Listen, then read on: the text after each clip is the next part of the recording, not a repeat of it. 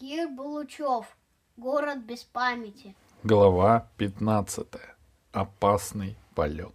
Через час полета Пашка так закоченел, что, несмотря на всю свою гордость, вынужден был признаться Альте, что вот-вот свалится. «Глупости», — сказала Альта. «Мог бы и раньше сказать, мне не нужны мертвые мальчики». «Может, спустимся? Я немного попрыгаю, согреюсь», — сказал Пашка. «Через пять минут будет такое место», — сказала птица. «Я и сама собиралась там сделать привал, и знаешь почему?» «Нет», — ответил Пашка. Даже губы у него замерзли так, что не слушались. «Там есть чудесные ягоды. Вам, людям, они кажутся горькими, но мы, альты из рода альтосов, их обожаем». Птица начала снижаться. Мерно поднимались и опускались по бокам Пашки ее громадные крылья. Внизу тянулись скалы, острые, кое-где поросшие колючками, мрачные, под светом лун. Наконец Альта спустилась в лощину между скалами. Там было темно. Альта легла, чтобы Пашке было удобно с нее спуститься, и он скатился на землю. Ноги не держали. «Плохо дело», — сказала Альта. Ее глаза светились в темноте, как голубые фонарики. В лощине было теплее, чем наверху. «Ходить можешь?» — спросила птица. «Сейчас только ноги разотру». «Тогда шагай за мной». Птица уверенно пошла вдоль лощины. Впереди поднимался белый пар. Когда Пашка добрался до того места, оказалось, что это маленькое озерко, чуть больше ванны размером — Вода в нем бурлила, и от нее поднимался пар. «Рекомендую окунуться», — сказала птица. «Это целебная вода. Мой друг ручеек всегда здесь купается». Пашка послушался. За деревеневшими пальцами он стащил с себя одежду и бультыхнулся в теплую, почти горячую, наполненную щекотными пузырьками воду. Ванна была неглубокой, по пояс. Пашку охватило блаженство. Наверное, никогда в жизни ему не было так хорошо. Он нежился в воде минут десять. Наконец Альта, которая куда-то отходила, вернулась и сказала. «Пора и честь знать. Всему хорошему бывает конец. Вылезай, а то перегреешься и простудишься. Ты забыл, что нам еще лететь и лететь? А тебе еще обсохнуть надо». Пашка с сожалением подчинился птице. Вылез, и его сразу стало знобить. «Иди за мной», — сказала птица. Она отошла на несколько шагов и остановилась перед углублением в земле. «Ложись здесь!» Пашка подчинился. Камни казались теплыми, как лежанка на печи. Жестко, но тепло и уютно. «Я пойду поклюю немножко», — сказала птица. «Подожди меня». Пашка решил, что несколько минут можно подремать. И заснул. А когда проснулся, солнце уже встало, жужжали насекомые, было тепло. Альта сидела рядом, подняв одно крыло, чтобы защитить Пашку от лучей солнца. «Ой!» — испугался Пашка. «Чего же меня не разбудили?» «Людей будить нельзя», — сказала птица. «Это вредно». «Простите», — сказал Пашка, — «я нечаянно. Сколько я проспал?» «Два часа», — сказала птица. «Ты же всего-навсего человеческий детеныш. Наверное, недавно из яйца вылупился. Одевайся, полетим дальше». И через три минуты они уже были в небе. Начался лес. Вершины деревьев так переплелись листьями и сучьями, что Пашке казалось, под ними тянется сплошной слой зелени, по которому можно ходить. Стало теплее, даже трудно было представить себе, что совсем недавно он умирал от холода. Страшно захотелось есть. Ведь если не считать нескольких кусочков хлеба да миски жидкой похлебкой, за последние сутки у Пашки ничего во рту не было. Он думал о еде и не заметил, как откуда-то появились летучие мыши такие же, как те, что напали на баржу. Увидев одинокую птицу, они тут же начали снижаться. «Держись, Пашка», — сказала Альта, — «попытаемся уйти». Пашка обхватил шею Альты и прижался к птице всем телом. Крылья махали чаще. Они казались, они казались голубыми занавесами, раздуваемыми ветром. Альта изменила полет, нырнула вниз, взмыла вверх. Она летела быстрее мышей, была куда ловчее их. Но мышей было не меньше десятка, и хоть почти все они промахивались, то одной, то другой удавалось дотянуться зубами до Альты. Вот одно перо взмыло в воздух и полетело, планируя к земле, за ним второе. Альта устала. «Снижаемся», — сказала она, — «только бы дотянуть до поляны». «А здесь нельзя?» «Нельзя. Здесь сплошная чаща, негде опуститься». И тут одной из мышей удалось полоснуть зубами по крылу птицы. Альта сразу полетела медленнее, часто взмахивая раненым крылом. Пашка всей душой чувствовал, как ей больно и тяжело. Почувствовали это и мыши, которые с новой яростью кинулись на Альту. Удар, еще один — Острые желтые зубы мелькали со всех сторон. Пашка сумел развязать ремень на шее Альты и размахивал им, отбиваясь от мышей. Одной он угодил по морде, и она с воем стала падать вниз. «Вот вам!» — кричал Пашка. «Вот вам, стервятники! Ну, давайте, смелее нападайте, я вам покажу!» Он даже не сообразил, что Альта падает. Лишь у самой земли, на узкой прогалине между деревьями, она, отчаянно махая крыльями, задержала падение и, сев на землю, пробежала несколько шагов, волоча крыло. Пашка свалился с птицы. «В лес!» — прошептала Альта. Пашка помог ей спрятаться под укрытие деревьев. Там было полутемно, сыро. Но, к счастью, летучие мыши не смогли последовать за своими жертвами — и одна за другой поднялись в воздух. Они еще долго кружили над лесом, надеясь, что добыча к ним вернется. «Плохо наше дело», — сказала птица. «У вас повреждено крыло, и боюсь, что серьезно. Можно погляжу?» «Погоди», — сказала Альта. «Здесь недалеко есть развалины. Никто не знает, что там было раньше». Альта побрела вперед. Она шла медленно, прихрамывая, волоча крыло по земле. По перьям сочилась алая кровь. Паште хотелось поддержать птицу, помочь ей, но он не знал, как это сделать. «Еще немного», — сказала Альта слабым голосом. «Осталось чуть-чуть». Пашка увидел развалины, только когда они подошли к ним вплотную. Обвалившиеся бетонные стены, проемы окон — заплетенные лианами, груды плиток, провода, запустение. Птица вошла в руины и тяжело опустилась на пыльный пол, усеянный камнями и сухими сучьями. — Может, здесь они нас не найдут? — сказала птица. — Кто? — Хозяева этих мест. Альта вздохнула и добавила.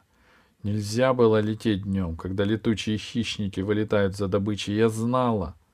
Значит, я виноват, сказал Пашка. Простите, это я проспал. Теперь поздно искать виноватого, сказала птица. Можно я погляжу, что у вас с крылом? А ты понимаешь? Я постараюсь. Пашка осторожно осмотрел крыло. В двух местах он нашел глубокие раны до кости.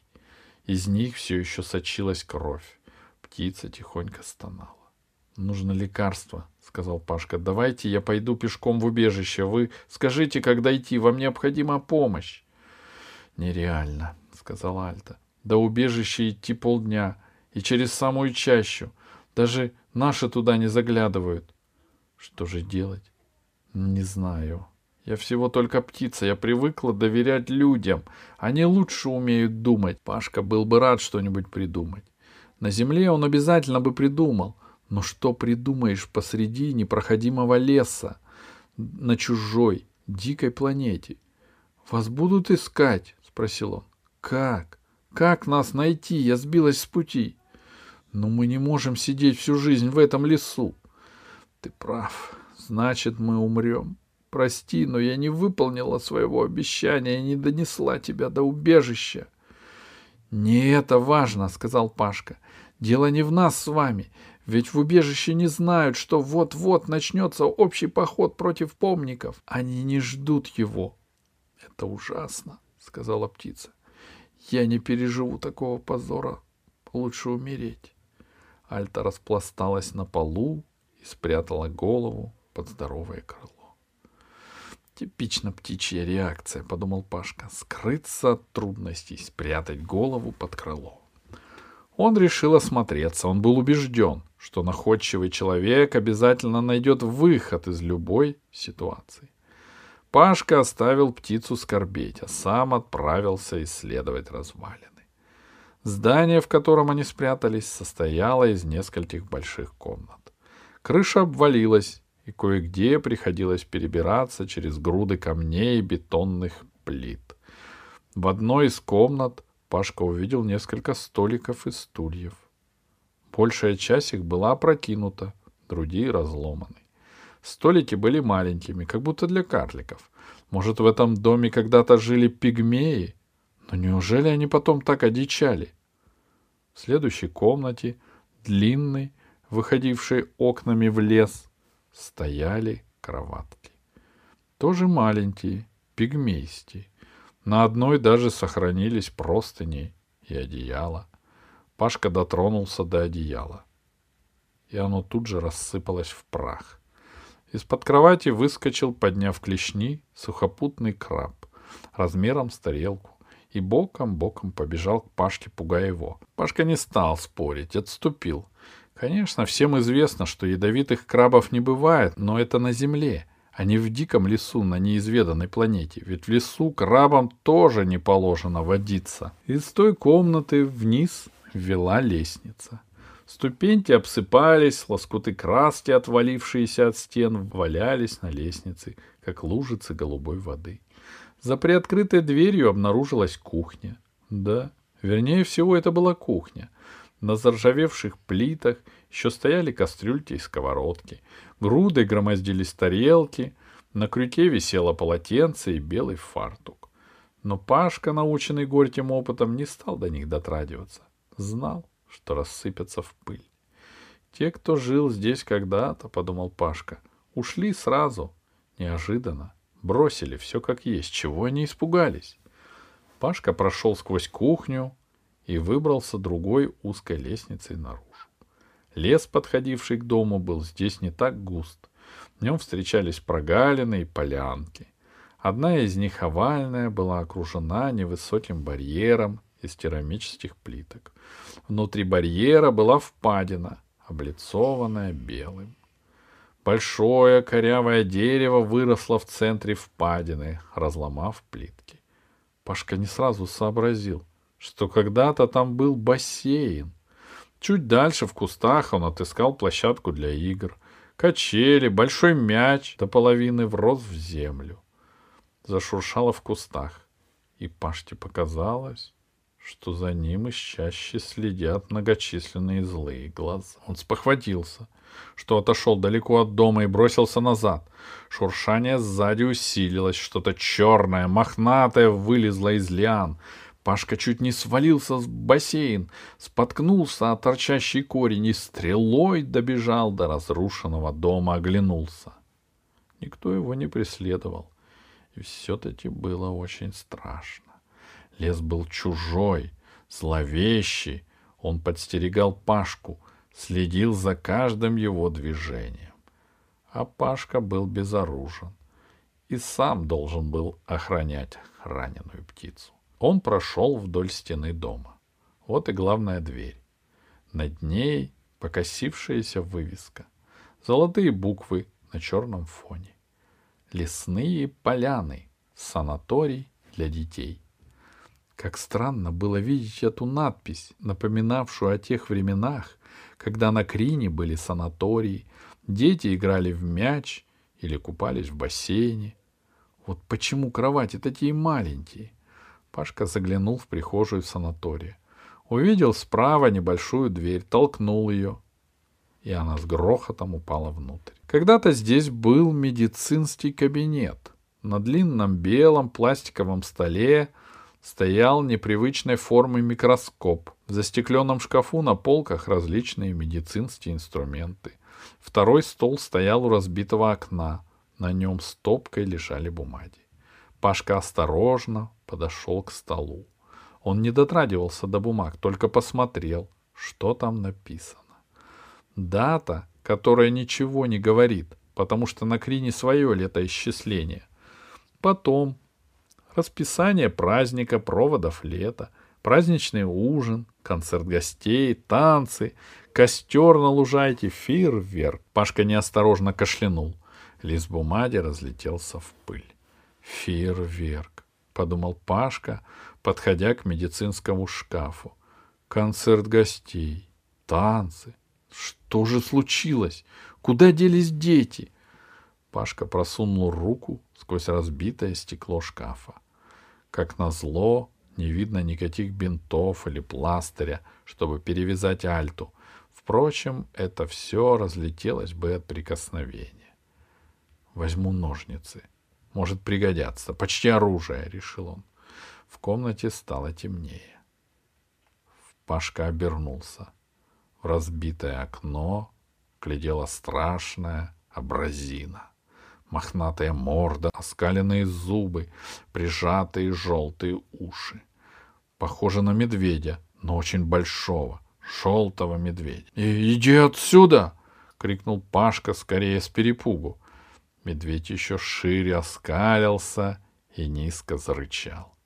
В следующее мгновение Пашки в комнате не было. Он выскочил в коридор. Куда бежать? Где птица? И в этот момент он услышал тонкий крик.